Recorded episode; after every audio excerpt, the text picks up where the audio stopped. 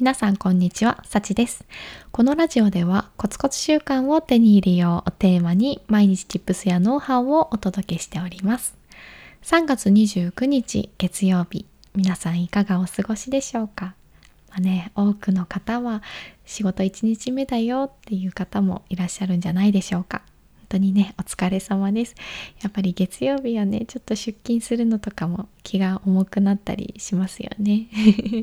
で、私もそうです。お休み明けのね、次の日は、ちょっとね、あ、行きたくないななんてね、思っちゃう時もあります。でも、ね、皆さん一日今日終えられたと思うので、本当にね、お疲れ様でした。今日もゆっくり休んでください。はい、ということで、えー、早速今日のテーマに入っていきたいと思います。今日のテーマは、まとめツイート3つのコツまとめツイート3つのコツについてお話をしていきたいと思います。はいまあね、まとめツイートって何って思った方もいるかもしれないんですけどまとめツイートっていうのは、まあ、本だったりニュースだったりをねこうツイートの140文字以内にこうまとめてツイートすることを言っています。はい。まあね、私は主に今は本の要約とあとねボイシーっていう音声配信を聞いてねまとめツイートをしています。そう。で特に私はねあのボイスブロガーの周平さんという方のボイシーのまとめツイートをね毎日しております。そう。きっかけはえきっかけはねそう周平さんのね考え方とかあのをもうね刻みたかったっていうとちょっと気持ち悪いけど 気持ち悪いけどね。さあののなんかえーと、周平さんが配信される内容をなんかのねほんと覚えたいというか身に染み込ませたいなって思ってこう毎日ねボイシーをこう何回も聞いて、えー、なんかまとめをしてツイートするっていうのを、えー、したいなと思ったからです。はい。ん？合ってる？合ってるね。はい、そうそう。で、えー、そうでいつから始めたかというと2月の初めくらいからだったかな。そうなのでもうそろそろで2ヶ月くらいですかね。ほぼ毎日、えー、まとめツイートをしております。なのでその中でね、まあ、毎日コツコツした中で気づいたコツまとめツイートのコツをご紹介していきたいと思います。では最初に3つお伝えしますね。まず1つ目、えー、ポイントは3つに絞る。ポイントは3つに絞りましょう。2つ目、3つのポイントを最初に載せてから補足を書きましょう。3つのポイントを最初に載せてからその後補足をしましょう。3つ目、リンクは非表示にする。リンクは非表示にしてみてください。では1つずつご紹介していきます。1つ目、ポイントは3つに絞る。ポイントは3つに絞るなんですけど、まあね、これもね、私ちょっとあんまりできてない時もあるんですけど、そう、できてないんかいって感じなんですが、そうあの、3とか5、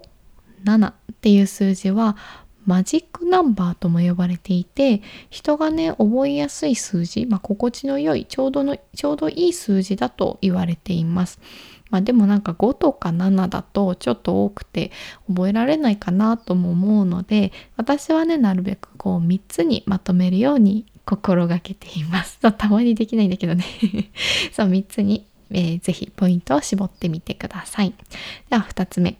3つのポイントを最初に載せてからその後補足を書きましょう。はい、これも、まあ、私のなんだろうまとめツイートのテンプレとしてはまず最初にタイトルを書きます。まあ、なんとかのコツみたいな。でタイトルを書いたら1行開業します。はい、1行開業する。でその次の行からポイントを3つね丸1丸2丸3みたいな感じで連ねていきます。で3つ連ねたらまた1行1行開業をしてその下にこう補足事項をねこう入れていくようにしております。はい、でまあなままあなんかねそうするとこうパッと見もまとまるというか綺麗になるのなるしあとなんだろうこうやっぱり後でね自分でこう見返した時にこうあポイントはこの3つなのねみたいな。でそのポイントに対してま補足まあなこういうことだよみたいなちょっと補足とあとは私はその補足のところになんか実際に自分がすべき行動とかも書いてるんですよね。こういうなんか毎日更新するとか何とかするみたいなのを補足に載せているのであそうね自分はこれをしたらいいのねっていうのが後々見返した時に分かるようにしております。はい、そんな3段階構想ですね。タイトル、3つのポイント、補足っていう、えー、テンプレートにしております。はい。それが2つ目でした。では3つ目リンクは非表示にするということなんですけどまあなんだろう例えばこうボイシーをツイートであのまとめツイートするってなるとそのボイシーのねリンクもツイートに載ってくるんですけどそのリンクを一番下の行に持ってくるんですねそうツイートの一番下の行に持ってくるとツイートした時にそのリンクって非表示になるんですよそう見れないようパッと見こうツイートには出てこないんですよね。そうでもそのリンクが飛べるような画像画像はツイートに残っているのでその画像のところをポンって押すと周平さんのボイシーに飛ぶような、えー、形になります。はい、で、まあ、なんで私はリンクを非表示にするかっていうと、まあ、パッと見こうリンクってなんか青文字だしアルファベットいっぱいだしなんかごちゃごちゃして見えちゃうなと思ってそうなるべくねこうパッと見た時にごちゃごちゃしたくないなと思ってはい非表示にしております、まあ、なのでなんかまとめツイートとかじゃなくてもなんか他のツイートする時に別にねこう見てくださる方がそのリンクを飛ばなくても良いのであれば、まあ、最後にこう載せて非表示にしてあげてもいいのかなと思います。はい。ではこれが3つ目でした。えリンクは一番最後の行に持ってきて非表示にする。これが3つ目です。はい。では、えー、すごいね、簡単ですが、えー、まとめついた3つのコツのご紹介でした。もう一度おさらいしていきますね。1つ目が、ポイントは3つに絞る。ポイントは3つに絞りましょう。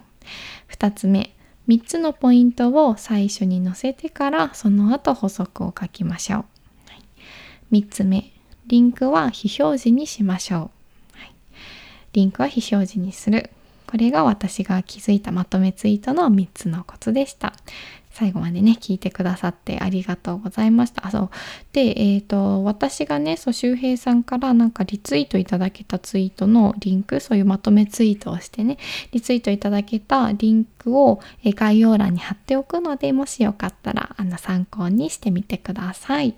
まとめツイートすると記憶にも残るしね是非あの日々インプットしたものをまとめツイートでアウトプットしてみてください。